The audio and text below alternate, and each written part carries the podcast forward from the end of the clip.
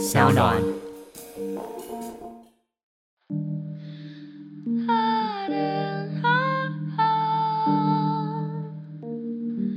因为我那个时候还带着一种，就是我有可能是病毒的状态，而且我我觉得，如果我离他大家太近，然后当我发现对方稍微的离我远一点的话，我觉得那个是很受伤的一件事情。所以为了不要发生那样的事情，我先建立一个自我保护的机制，就是我先离大家远一点。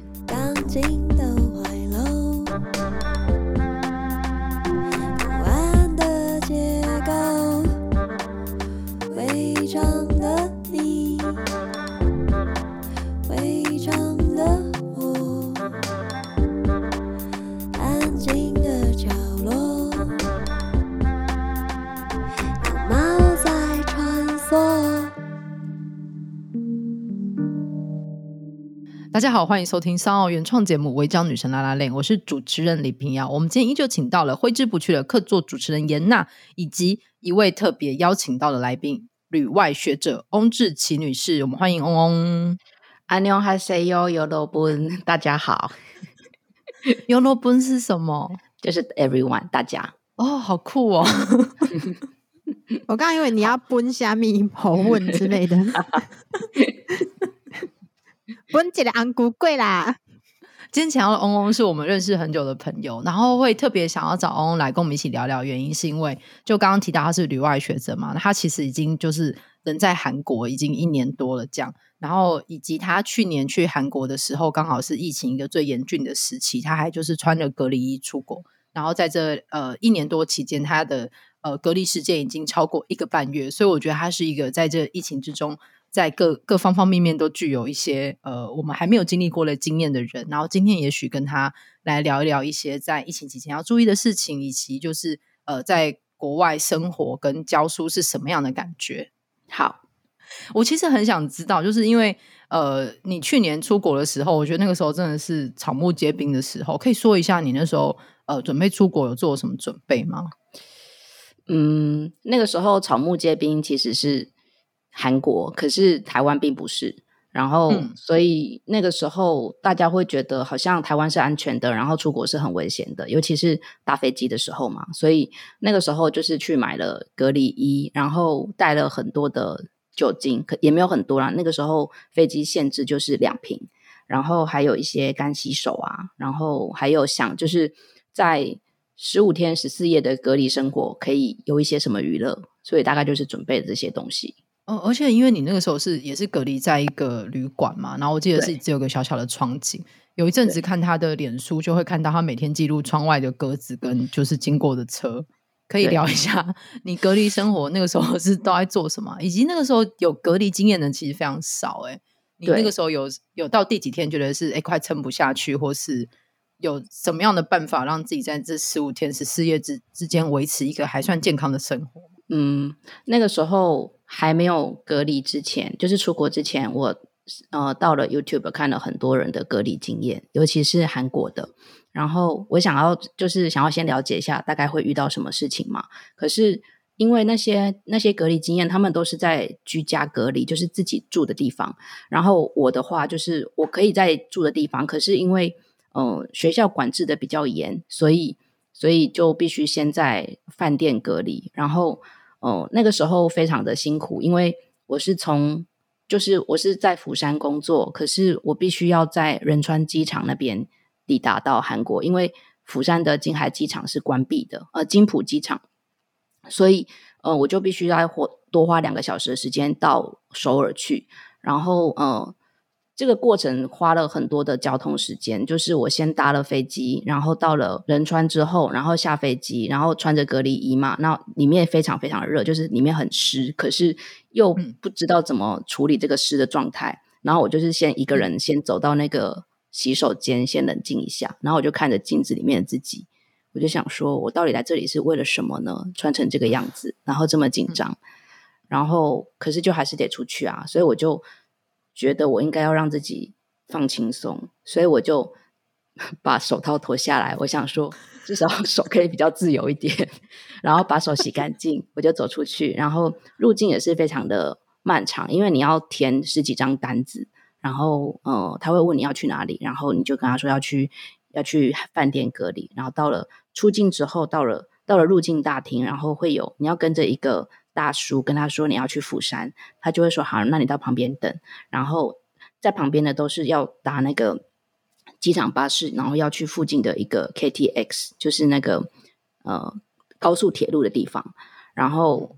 呃，到了高速铁路，就是还要再花一个小时的时间。然后到了高速铁路之后，再花三个小时等釜山的列车，因为它必须要是防疫专车，所以不是每一班车都可以搭。然后就花了很多时间等待，然后肚子又很饿，又不敢把身上的口罩啊，然后护目镜啊、防离衣脱下来，所以就是看着其他的韩国人，好像他们都一直在吃东西，我觉得很害怕，可是又不知道跑去哪里。所以就会一直坐在原地，然后背对着他们，就想说至少我不要跟他们就是有那个直接的口鼻的接触吧。搭了车，再坐了三个多小时，然后才抵达釜山。所以从首尔的仁川机场，然后到了釜山，花了六个小时。然后出出去之后呢，再被带到呃临时的保健中心，然后去那边去搓鼻子。然后那是我第一次做那种快筛，然后那时候的快筛的那个管子非常的长。然后他分别要搓，就是喉咙的地方，以及就是鼻鼻腔里面嘛。然后他那个口腔戳的很用力，就是我后来口腔的被戳的那个地方是破掉的。然后鼻腔的那根管子是很长的，就是我觉得它好像伸到我的脑髓里面了。嗯，然后再从脑髓慢慢的、慢慢的把它给抽出来。然后结束之后，有饭店的专车把我载到饭店，但我完全不知道我在哪里。因为他是把我送到地下停车场，大概转了五六层吧，然后再给我一个信封，我就根据信封上面的号码，然后搭着防疫电梯，然后上去。进去之后没有人跟我联络，然后大概十五分钟之后，房间的电话响起，跟我说你要付钱了，所以我就 给了他 卡号，然后付钱，然后我完全不知道是什么，就是不知道明天会发生什么事。然后隔天早上八点门铃响起。然后打开门，就是一个早餐在我面前，然后就这样展开了我的隔离生活。我觉得你刚整段描述，感觉好像是在看《穆赫兰大道》哦，或者是你被外星人绑架，就是有个神秘的信封说，你到这个密室之后，就会有人指示你再进行下一步，就处于一种巨大的未知的恐惧之中。而且那是你第一次以工作的身份到韩国，对不对？所以其实之前你是没有去过釜山的。对，我之前只有。旅游的时候去过首尔，釜山是完全没有去过，韩文也是一句都不认识。对啊，这样等于是你在一个很奇怪的状态之下到达一个你完全陌生的地方，就你根本就还无法想象说外面的世界长成什么样子，你就要被关进个密室里面的感觉。对，而且因为呃，因为我韩文那个时候是完全不认识，我连釜山这两个字我都看不懂，就是我不知道我要去哪里，然后是靠着就是网络上有人一直告诉我那个。是可以怎么搭怎么搭，我就靠着一张一张的截图，然后不断的前进。然后到了饭店之后，呃，我不知道为什么那间饭店的人他们的英文也不是很好，所以我第一通电话在房间里面打给他们，问我问他们说我的三餐要怎么处理，要去餐厅吃还是要在房间之类的。然后那个人听到我讲英文，他倒抽了好几口气，然后就陷入长长的沉默。然后我最后就还试着想说，是电话断掉吗？我还 hello。然后他就 hello，然后你就听到他在电话那头就，就是一个很沉重的喘息声，然后突然就把我挂掉电话，然后大概在五秒钟，就电话又响起，是另外一个英文比较好的人来跟我对话，然后才才这样子继续比较正常的沟通。你有没有想过，你可能真的是被外星人绑架？就也许此时此刻你正在另外一个星球上面，但是你还是以为你在地球上哦，就整个都很有科科幻感。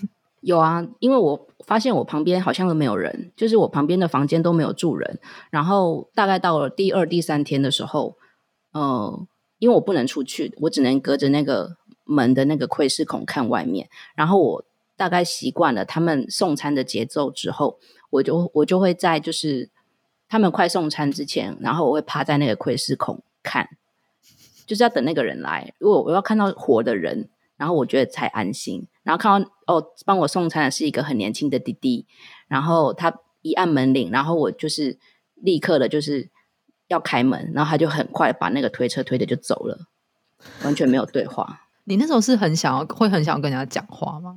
会啊，我很就是很想要跟外界接触，而且因为房间的隔音很好嘛，然后我到了、嗯、大概到了第五、第六天的时候，我才发现房间的窗户是可以打开的，所以我就决定把窗户打开，然后打开之后，外面的声音全部进来了，然后那个时间感就变得很不一样，嗯、因为你听到那个车子在动，然后还有海鸥一直啊啊啊，还有一些乌鸦之类的，就大概在一周之后，觉得好像。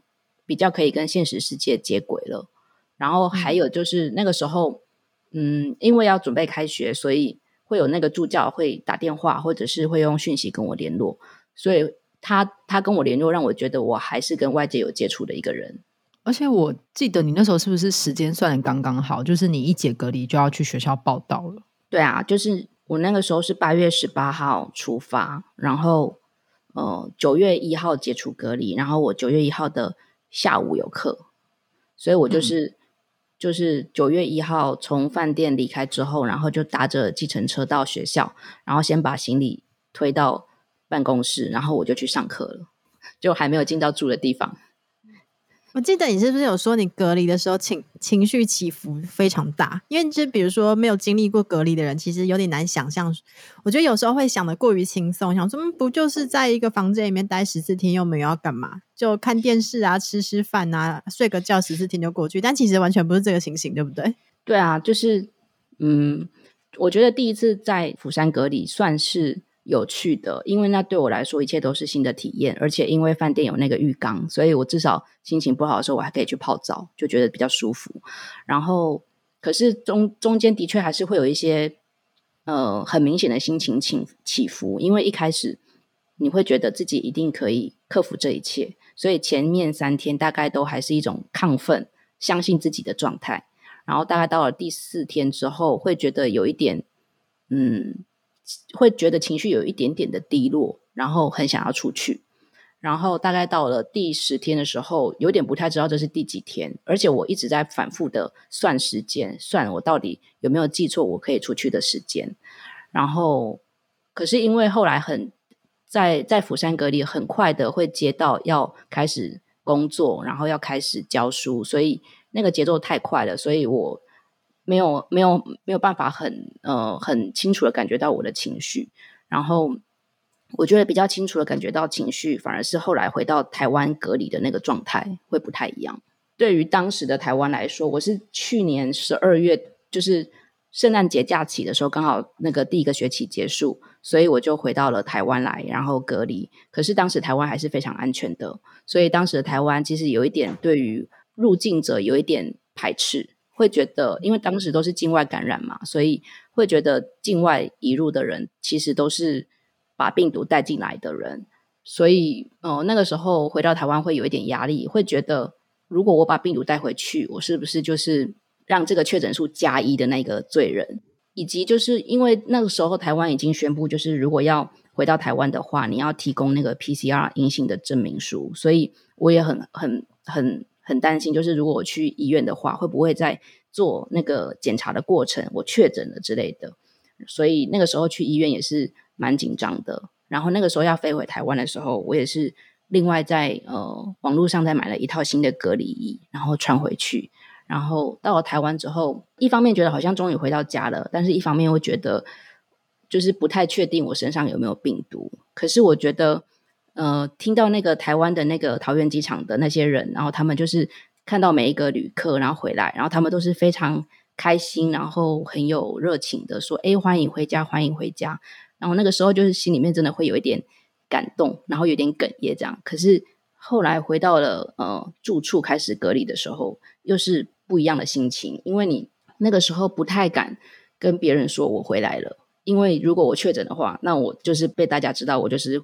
带病毒回来的那个人，然后呃，大概到了隔离完之后，然后因为那个时候台湾还宣布要十四加七嘛，就是有比较严谨的后面的七天的自我健康管理，所以嗯、中间一样就是经历了，我觉得我可以克服，然后中间又低潮，然后又觉得说我为什么要回来台湾受这个罪的过程之后，到了第十四天可以出关了，然后可是又想到我还要加七，就是。我不能够随便的出去吃东西，然后我当然可以出去，可是我要戴好口罩，而且我不能跟别人接触。所以那个时候有发生一个很有趣的事情，就是我很想要去买东西吃，但是我不能在那边吃，所以我就去了一家很有名的东区的可颂面包店，然后我去买面包。那间面包店是可以内用的，然后我有一群朋友，他们就在面包店里面内用，然后我就拿着可颂跟面包，然后晃着他们的餐桌这样走了一圈，我就说，我就当做我来过了。但我现在要回去，回去家里面继续七天的自我健康管理了。等一下，我觉得你这样，你这样描述好像阿妈回来做头七什么的，快快的。不是因为不能停留啊，而且就是因为他会追踪你的手机嘛，所以我不能够就是让他们觉得我在这边停留。嗯嗯嗯，然后就会自我监测嘛，移动这样子。对对对，我要保持移动，所以我就是一直走来走去，一直走来走去，我就绕他们餐桌走了两圈吧。第一圈是要去付钱，第二圈是跟他们说我付完钱要跟他们说再见了，然后我就回家了。这样真的好像要在门口放沙子，汪志奇的脚印 已经回来过。对，因为我记得很清楚，是因为那因为我觉得那时候台湾是处于一种就是还在跟 整个世界过着平行平行世界的生活嘛，对对对。其实我们其实对于到底跟怎么跟病毒共处，还有比如说什么，大家说后疫情时代，那后疫情时代到底是什么样的生活形态？我觉得其实那时候我们都。呃，有点难想象，所以其实我我记得那时候嗡嗡他十四天结束，然后要开始进行七天的自主健康管理的时候，这样我那时候做也我也我也做一些缺乏同情心的事，就我好像一直说，哎、欸，你你要出来吗？不好吧？然后就是还一直说，哎、欸，你要拿东西给我的话，要从远方什么空投什么之类的。哦，对对，对，就对我来说，对，就对我来说，我只是觉得说，嗯，这个就是开个玩笑，好笑这样。但其实对于真正经历过。不止一次隔离，而且是回到家里带着巨大的压力，怕是不是带病毒回来给自己亲近的人的呃旅行者或者在外地工作的台湾人来说，那其实都是一种嗯，怎么说，就感觉好像自己被排斥，然后。呃，会会形成一种认知的落差，就就算是回到自己家里面，可是已经跟整个台湾岛上面的人的那种感感受是时间，还有感受空间，还有感受什么叫做与病毒共存的方式，其实都已经产生一种鸿沟了。所以我记得那时候嗡嗡就经过长久的沉默之后，他就告诉我说，其实这样有经过隔离的人会觉得你们这样让别人压力很大。所以我就想说，哦，对，我好好像经过他提醒之后，我才突然想起来。然后，因为就嗡嗡跟我分享他在隔离的时候的那个情绪起伏啊，然后他还说，如果 隔离什么挤满十次，你就变超级赛亚人还是什么，就感觉好像是会 进行一种变种还是什么的。所以我表妹就从美国回来的时候，她也要隔离嘛，所以我还那时候很担忧，直告诉她说，我很怕你变了一个人，就你每天要告诉我说，你今天有没有变了一个人。我想表妹应该压力也很大吧，因为表姐是咄咄逼人，告诉我一直逼她说回报说有没有变了一个人。是会变怎样？瞳孔颜色会变是不是？我不知道。我觉得，我觉得隔离听起来好像很可怕，可是其实对于自我认识、自我洗涤这个过程，其实是一个很值得的过程呢。因为你就是要花很多时间听自己说话，然后要花很多时间呃吸收资讯，可是又要淘汰一些资讯，然后要花很多时间去跟不知道你状况的人跟他们沟通，然后。以及就是因为你就是一个比较不一样的人，所以你要去调节那个不一样的东西是什么。然后因为那十十四十五天的时间，就是呃，你要一直不断的，除了心理状态之外，你要你还要感觉自己的健康状态，每天要量体温，然后还要感觉有没有什么发烧啊，然后不舒服的地方。所以那个自我会被放得很很大，然后你好像是用显微镜去看。每一个灰尘出现的样子是怎么样？是要的吗？还是不要的？还是是可以让它留下的？嗯，虽然觉得，嗯、呃，好像隔离久了会变成一个很疏离或是一个很奇怪的外星人，可是我觉得对我来说是蛮值得的过程。因为你应该此生从来没有如此就专注在自己的身体上面吧？对不对？嗯，对，而且还三次，所以 我觉得每次都不一样、欸。哎，就是呃，因为我第三次是从台湾结束那个寒假，然后回到。回到首尔，然后那个时候，嗯，因为我是住在学校里面的那种教师宿舍，所以学校没有办法让我在教师宿舍里面隔离，因为可能还会接触到其他人，所以我第三次隔离的时候，我是选择在首尔的嗯跟政府合作的那种合法的民宿隔离。因为韩国的确诊数其实都是一直都比台湾多，所以韩国人对于这种呃出入境的人都看得蛮稀松平常的，而且再说他们也是境内感染是比较多的，而不是境外，所以反而是要入境的人是比较需要害怕的。然后那个时候隔离，我觉得第三次隔离，我觉得很很很很自在吧，很轻松，就是因为在韩国没有人会觉得你很奇怪。反而是反而是台湾会觉得你很奇怪，因为台湾太安全了。然后再加上，嗯，韩国的就是呃外送的速度是很快的，虽然是很血汗的一个产业，可是它的确提供了很多的便利性，而且在隔离的期间真的很需要这种外送的东西。然后嗯，所以我第三次隔离的时候，经历前面第一、第二次之后，第三次已经是驾轻就熟就熟了，因为我已经会。会韩文，然后我可以很正常的用韩文的 app 去点餐，然后也可以比较不用担心，就是去做那个 PCR 会怎样，因为反正就是确诊，就是也就是在家隔离而已啊，所以不是很大的问题。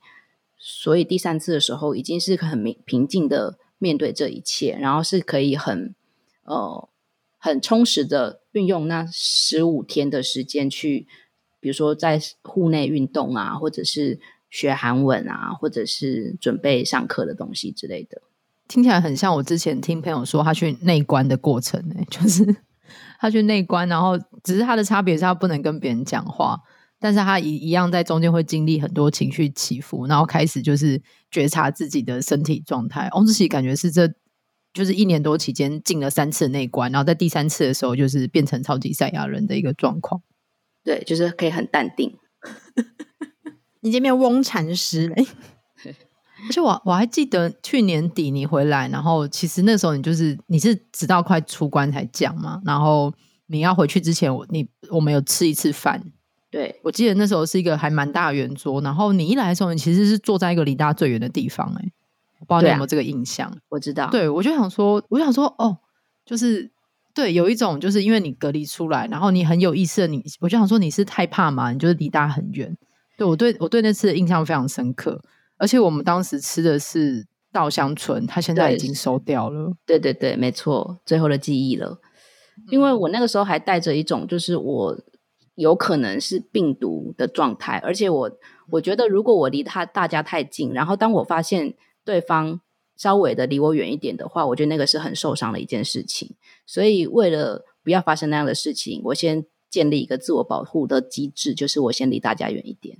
我觉得我美国表妹的话也会有这样的一种社交距离，就自我建立的社交距离。她、嗯、突然也会很害怕，说会不会别人觉得她带病毒，所以她呃可能去看，她其实都已经。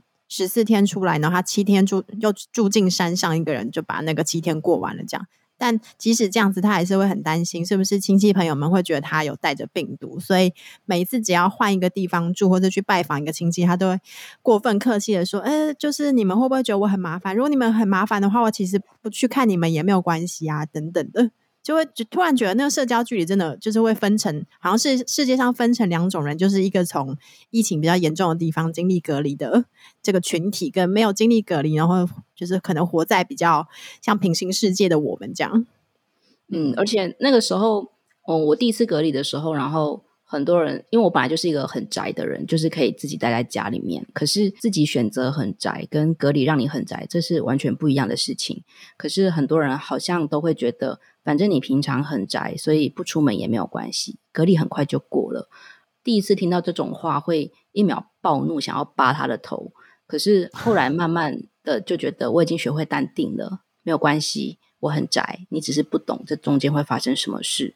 因为你没有经历过，所以我原谅了你。就是还是有这个过程。禅师突然之间我们被赦免了，我真是修行成功了哎！天哪，你是少林寺大师呢？就是闭关十年之后从洞穴里面飞出来，说：“哇，我今天获得了什么什么什么真经之类的。”一时间也说不出少林寺是什么武功。第三第三次隔离在那个首尔的时候，首尔有新的规定，因为。呃，之前在釜山隔离的时候，规定比较没有那么严谨，是因为釜山的确诊数其实不高，然后首首尔是嗯、呃、确诊数一直都很高的呃第一都市嘛，所以他们有规定，就是你在隔离的那十四天，你要在前面跟后面分别做两次的 PCR，就是虽然叫你做两次，可是其实非常奇怪，就是你要自行从居家隔离的地方前往，哎。就是这不是破口吗？就是、对，真的就是破口，那个就是所谓的防疫破口，非常多的破口。然后，呃，怎么前往呢？就是你要自己叫那个防疫计程车，然后他就、嗯、那防疫计程车就是他可能就是专门就是在那种要去保健所或者是要去要要要去居家隔离的那些人，然后他们那个计程车上面都会有一些比较厚的那种塑胶的软布之类的透明的。可是我不太确定他是不是还会载其他人，嗯、但总之就是他规定你要叫那个计程车，然后到保健所去做检查。可是重点是我到了保健所的时候，它就是一个临时搭建的帐篷，然后所有的人都挤在那里，他没有一个让你坐下的地方，然后你只能在比如说银行 ATM 的那种伸出来的雨棚的底下站着，或者是在其他地方远远的看着，然后等那个。保健所里面的人出来叫号码，然后你才可以进去填资料，然后开始做 PCR。然后我那个时候已经很很淡定面对这一切了，所以那个时候我看到很多就是愣头愣脑的外国人刚入境，他们还很慌张，不知道怎么办。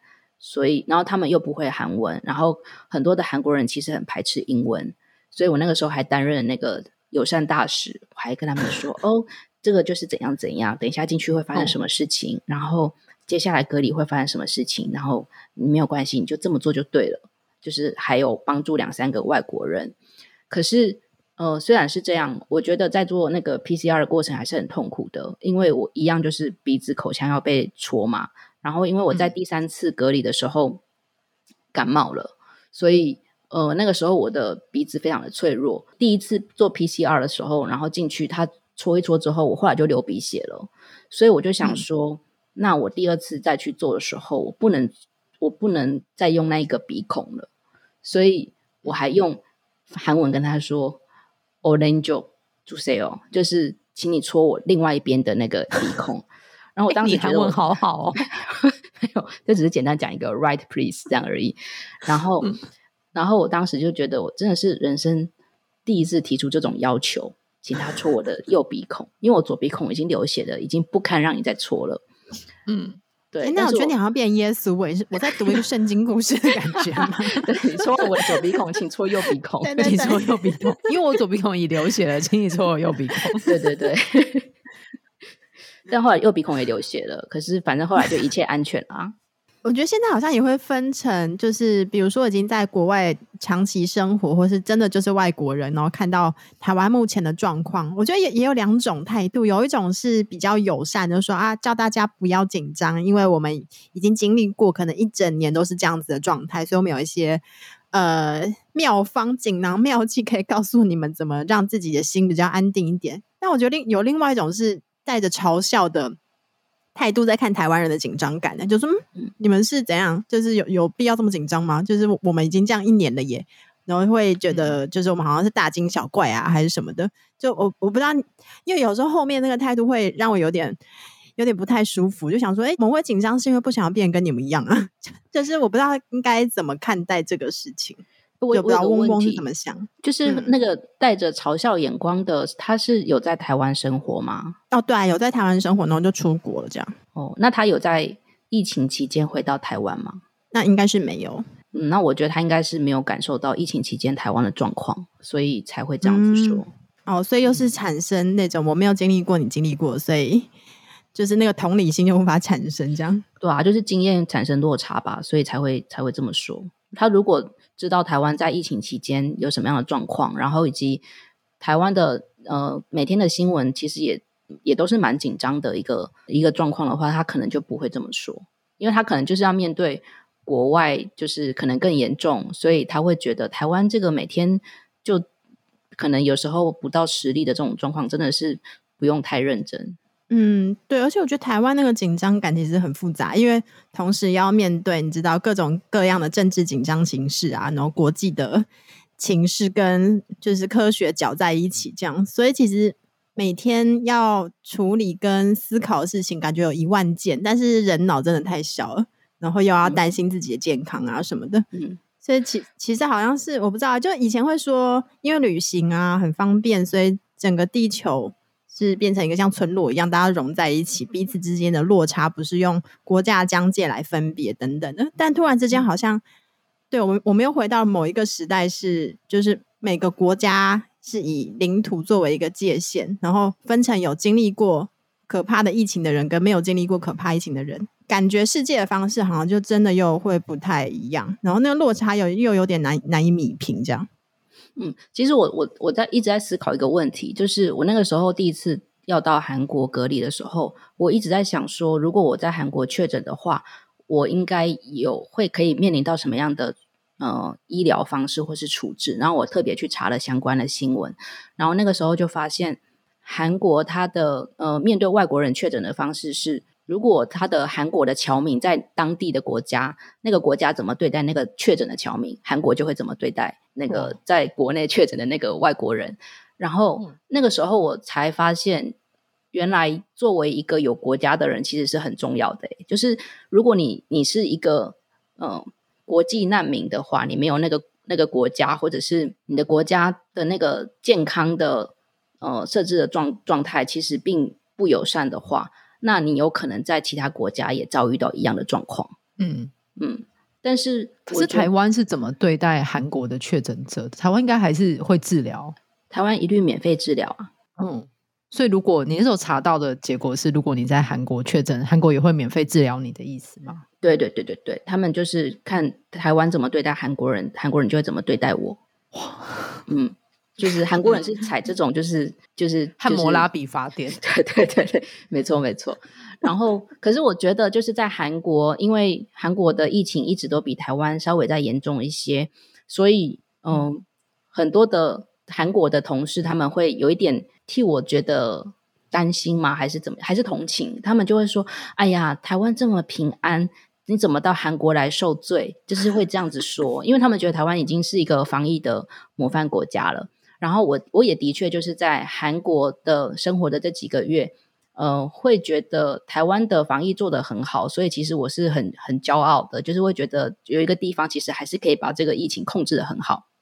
嗯、然后直到就是。五六月这这这一波，台湾就是爆发了，然后呃，其他同事也会很关心，就是说现在台湾怎么会发生这个状况？那之前控制得很好，现在怎么会这个样子呢？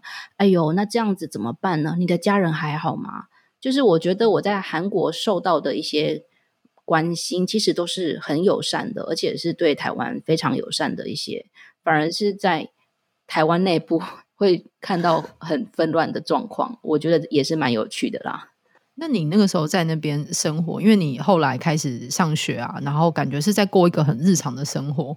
你是什么时候开始？好像、嗯、因为那个时候台湾太安全了嘛，所以也也不能说太安全。台湾那时候还在一个防守的非常很很戒慎恐惧的一个状态嘛。嗯、那你那时候去是什么时候才开始觉得可以，好像跟大家一样的如常的在生活？就是可以出门采买，可以做一些日常生活的事情。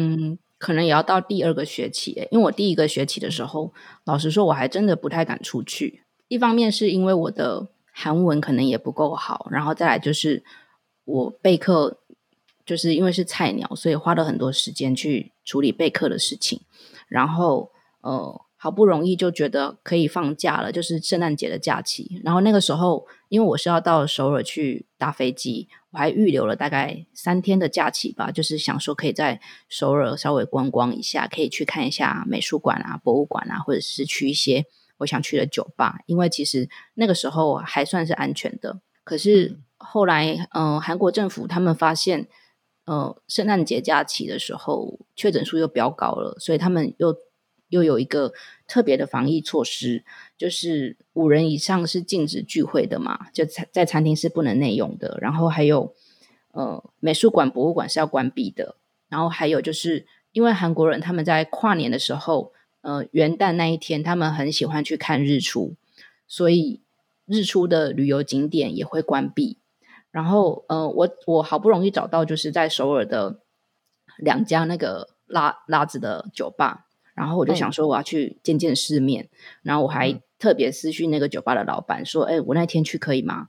然后老板就跟我说：“嗯，因为防疫的措施，所以他们那一天只有晚上七点到九点开放哦。”然后问我说：“对，就只有两个小时可以喝东西。”问我说：“可以吗？你方便吗？”我就说：“那我考虑一下。”后来我就哪里都没有去，然后我就是直接从首尔搭飞机回回台湾了。但后来从台湾回到韩国之后，那时候就比较放松了，因为就就可能一方面韩国也稍微熟悉了，然后生活也渐渐的上轨道了，然后也觉得嗯，我自己待在家里担心其实也没有用。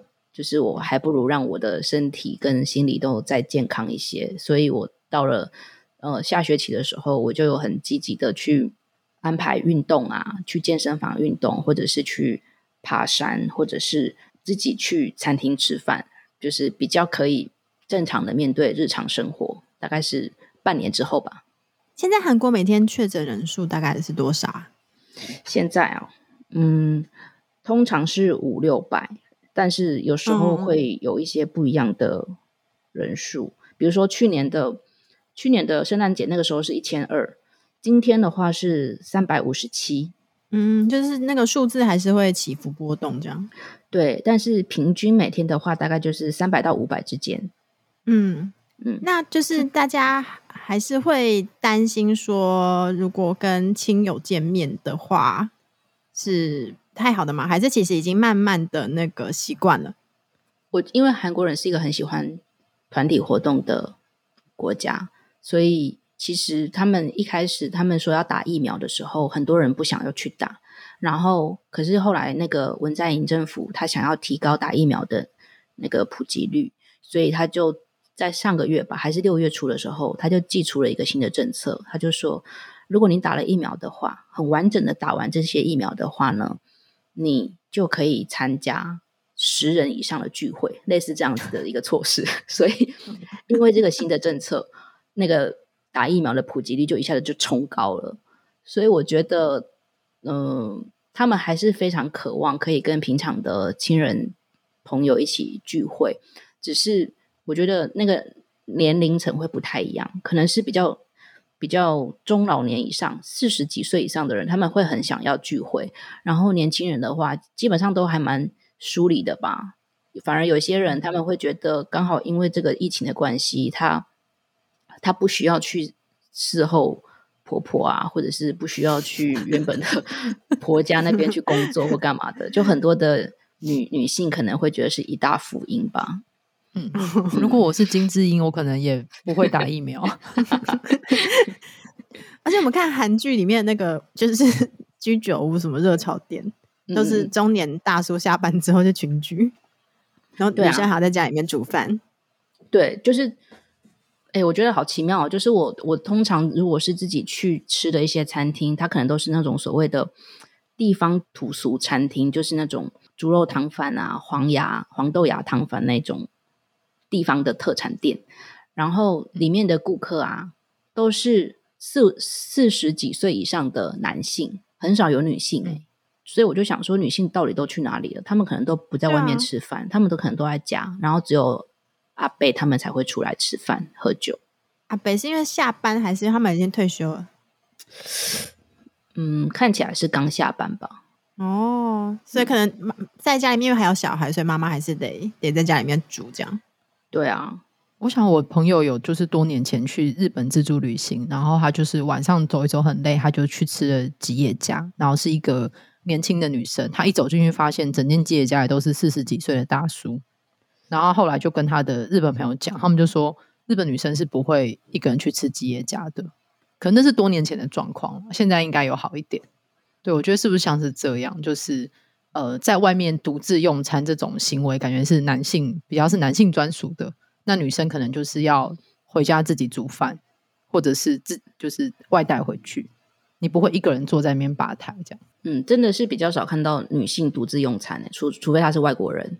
嗯，哎、欸，不知道什么，刚刚那吉野家的场景，感觉好像是你会走进一个狐獴群，就一走进去，然后全场大叔就会 很警觉的 转头看你这样。对他，他是有这种感觉啊，因为他说全场都在看他。可是因为他们发现他是外国人之后，好像状况就会不一样。对对对，就是外国人好像是可以被排除在某一种文化之外，他有一个就是呃一个 free the pass 这样子。对，可是这样翁在韩国这样生活，你有遇过这种状况吗？就是当地人其实不太这样做，可是因为你是一个外来者，嗯，所以你可以自由的悠游去一些地方。我觉得好像也会有诶、欸，因为韩国人基本上对外国人还算是蛮友善的，虽然他们排外，可是他们那个排外是，嗯，他们那个排外好像会看 阶级或是看肤色吧，我觉得。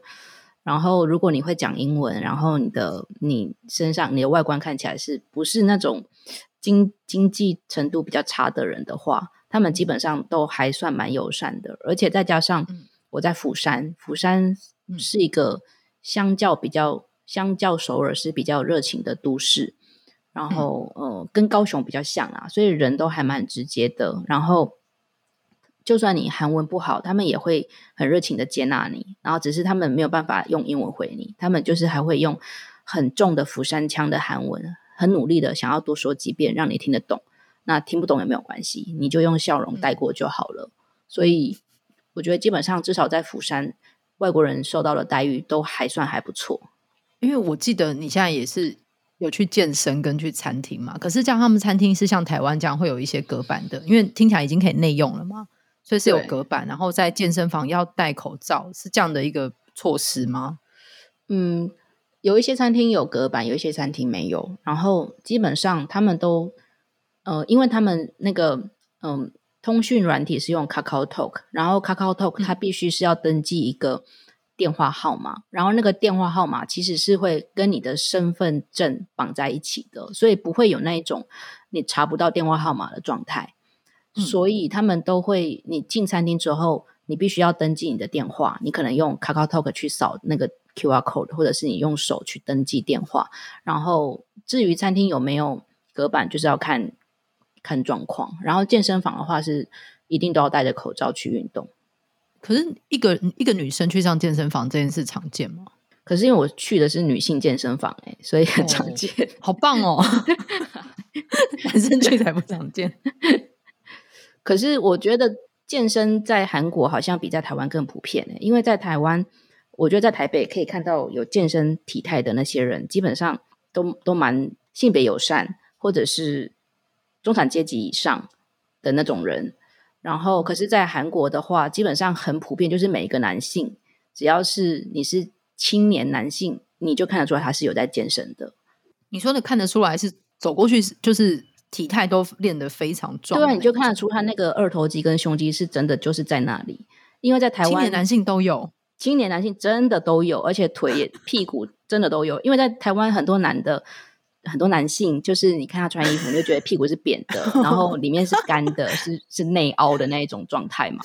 OK，可是在，在可是韩国是很一致的，都在练这样。哦，真的每一个就是高的就是就是身材好，然后矮的话就是身材健壮。天哪！所以我觉得他们健身文化，健身文化蛮发达的。了解，嗯，而且是蛮注重打扮的，是吗？嗯。比台湾的男性，对，的确是我没有看过有人穿球裤哎。我觉得你讲了一个很棒的例子哎。我说，而且是在大学哦，我在釜山大学没有看过人穿球裤的。天哪，说风裤也没有吗？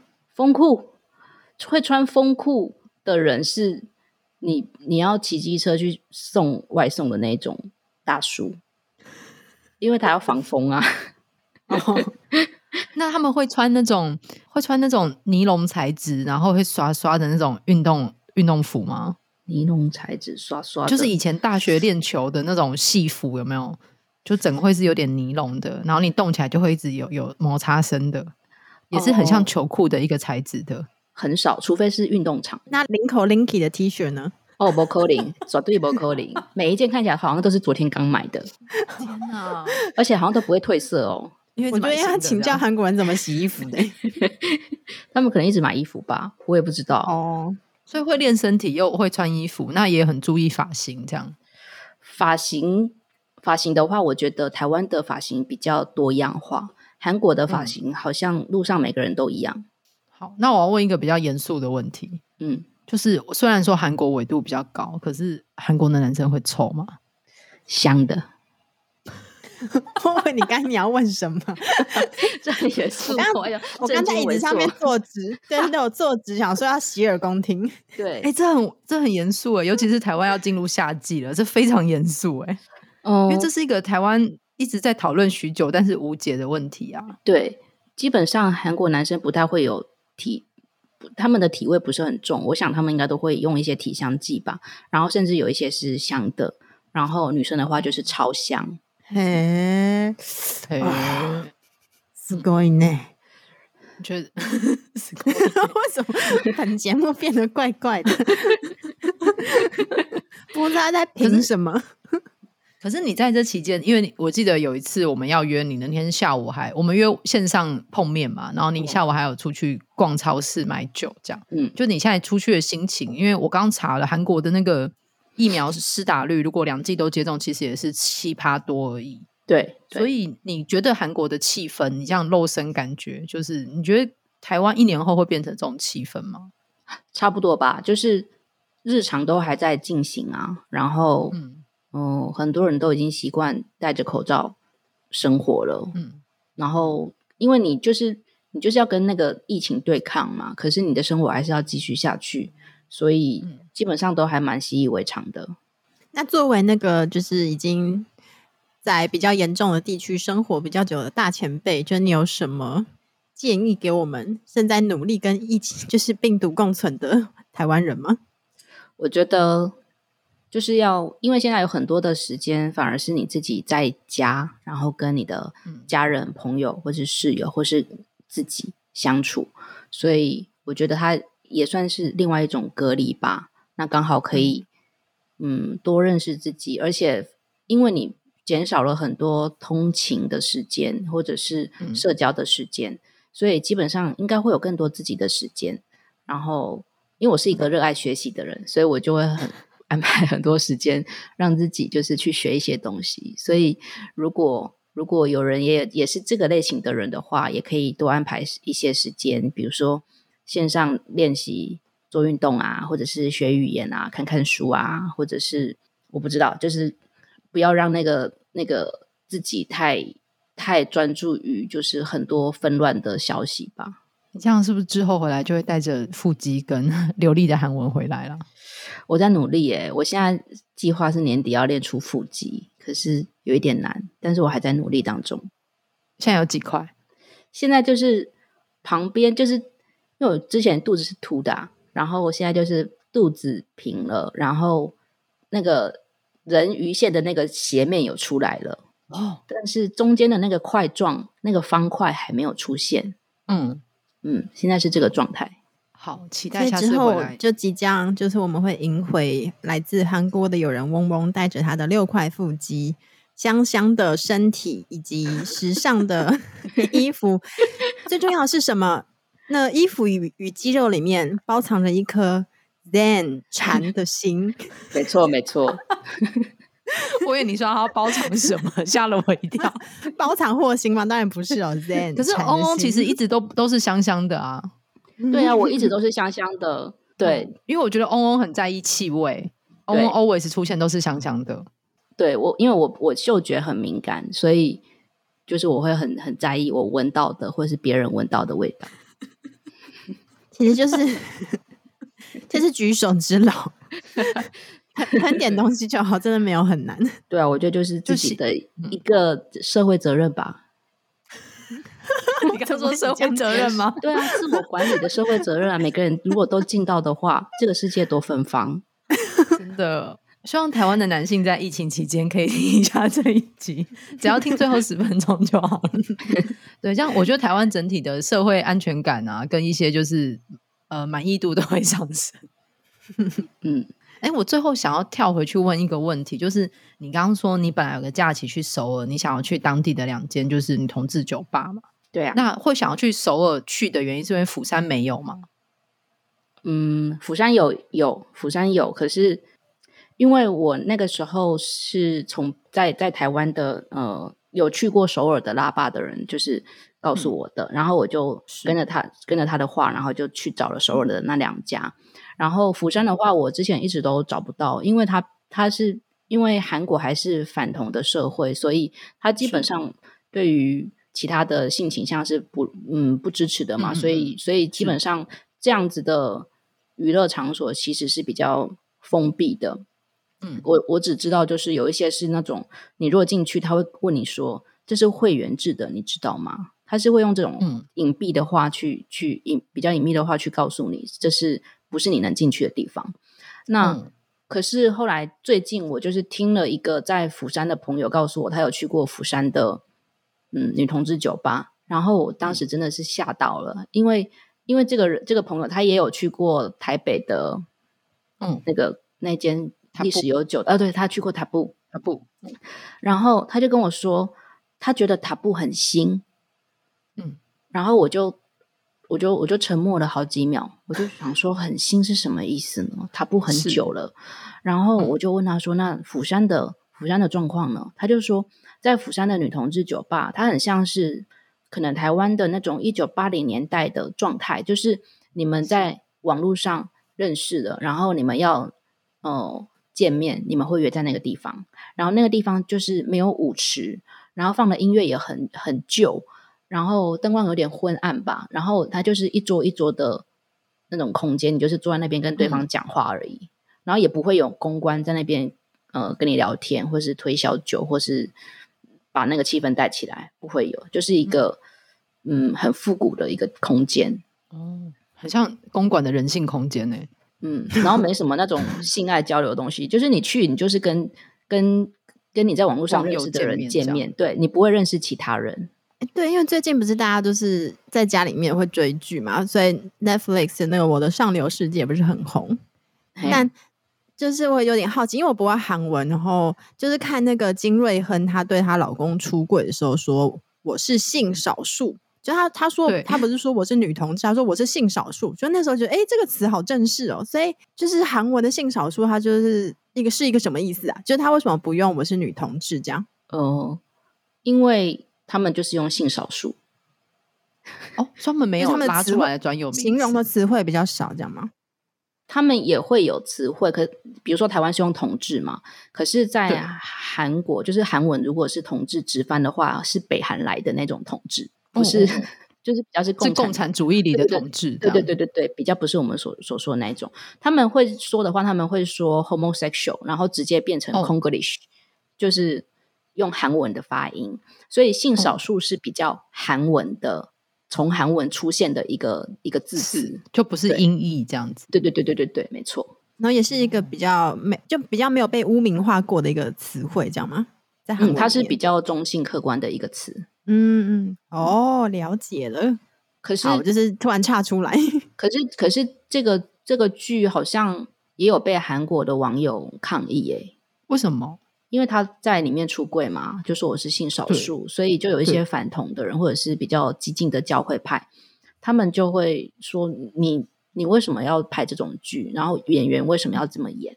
所以还导致演员还有发发文说我我是反同的。有我有看到，就是演演画家的那个女生，她有有好像是她先生发的声明吧，就说他们是反同的。对对对然后他也不认同这个角色，啊嗯、可是觉得这样很不敬业。你 为什么要做这种事？对啊，我也不知道为什么。可是他可能就只是要安抚，对，他就可以感觉到他们的那个整体的反对势力跟宗教势力有多大。例如说，他们每个连续剧其实有非常多宗教元素嘛。然后韩国社会的那个基督教基督徒比例其实蛮高的，嗯，百分之四十，然后非常高。我有问那个釜山的朋友，就是。呃，釜山大学有没有那种类似同志文化社之类这种社团？他说有，可是因为疫情的关系，所以其实都比较减少活动了。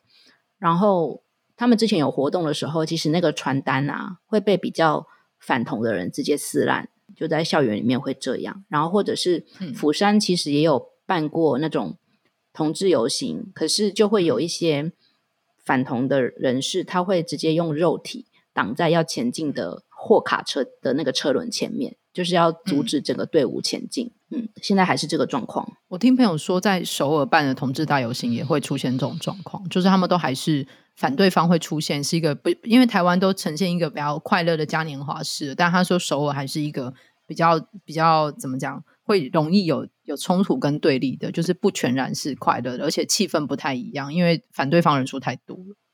对啊，就是你在那个游行路线之外，站在旁边的人都是在咒骂你的人。